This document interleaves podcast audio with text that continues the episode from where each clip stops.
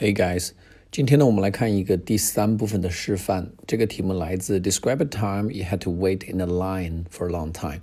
你需要排队排很长时间的一次经历啊。那么这个题目呢叫做 Do you think the development of technology has reduced the time people spend on waiting？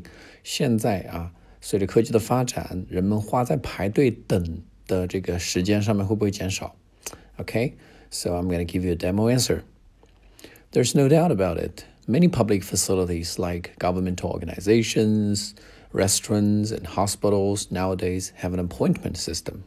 For example, if you want to see a doctor in a hospital, you'll be able to make an appointment a couple of days beforehand.